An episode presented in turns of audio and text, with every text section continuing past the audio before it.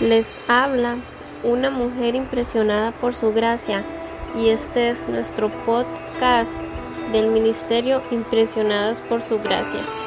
Estás escuchando Reto de Lectura 365. Una mujer impresionada por la palabra. Día 168. Junio 17. Hoy leemos Salmos 57 al 63. Busca el favor de Dios siempre. Cada vez que clames al Dios Altísimo, el que te favorece, Salmos 57.2, hazlo desde la confianza de que te mostrará su amor y te ayudará en lo que necesites. Tienes que confiar en que Él siempre estará a tu lado para levantarte y darte auxilio en todo.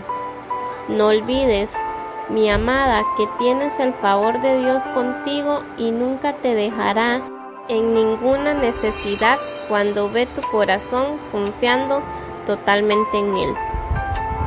Un corazón concentrado en Dios. Me encanta el mensaje que nos transmite David en el Salmo 57 hace una declaración muy importante en relación con una vida espiritual victoriosa, que nuestros corazones deben estar concentrados en Dios sin vacilar.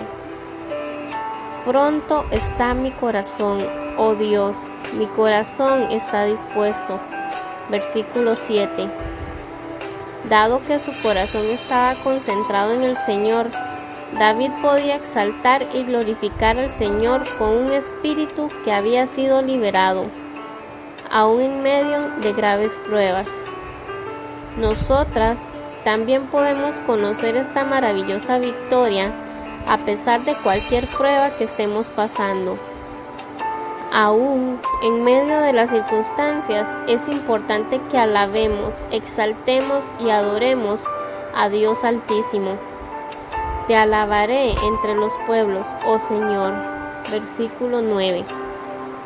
Cuando nos sentimos agitadas por los problemas y aún así continuamos confiando en Dios a pesar de nuestras circunstancias, lo adoramos de la manera más profunda. De hecho, el mismo David en el Salmo 59 canta a Dios que es su fortaleza y lo alaba su misericordia versículo 16. Más adelante, en el Salmo 61, vemos cómo en muchos de los salmos escritos por David, que era un hombre que confiaba en Dios, clamaba a Él, ponía su esperanza en Él y expresaba en alta voz su gratitud. Reconocía que Dios era su fortaleza, su salvación y su refugio.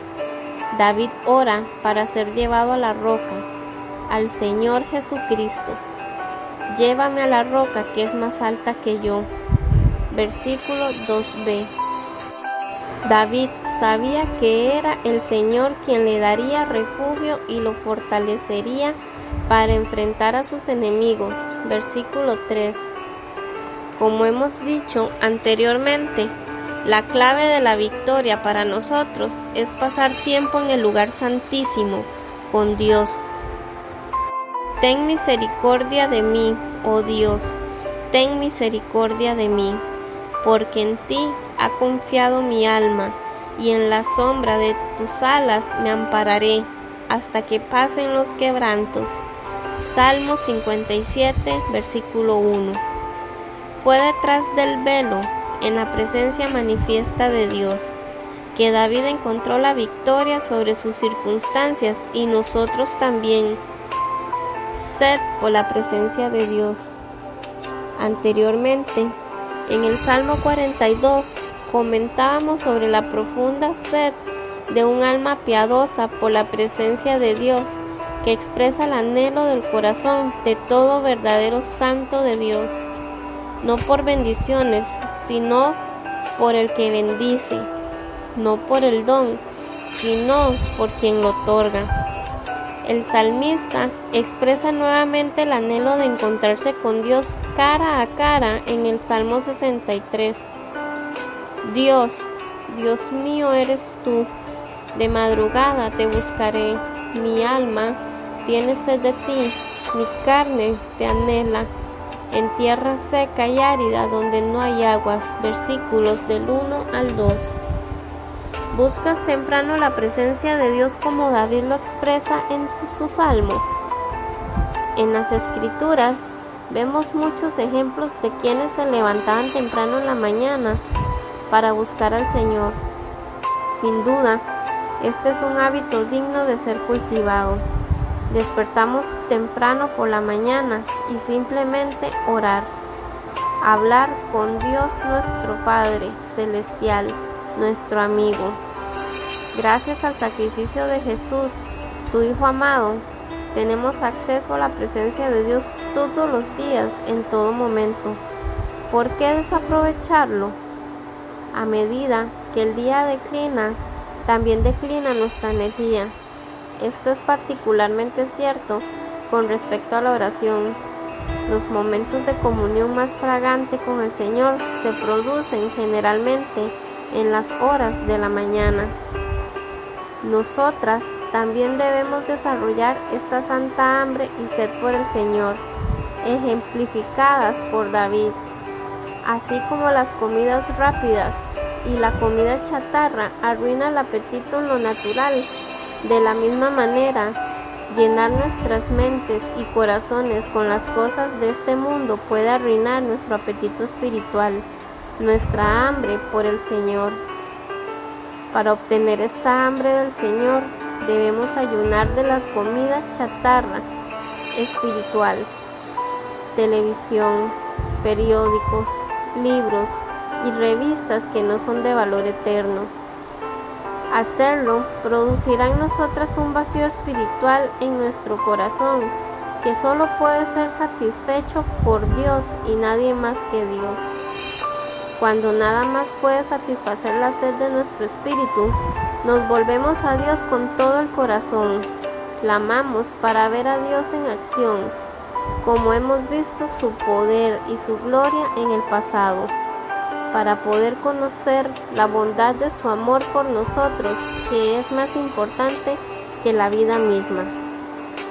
Así te bendeciré en mi vida, en tu nombre alzaré mis manos como de meollo y de grosura será saciada mi alma, y con labios de júbilo te alabará mi boca.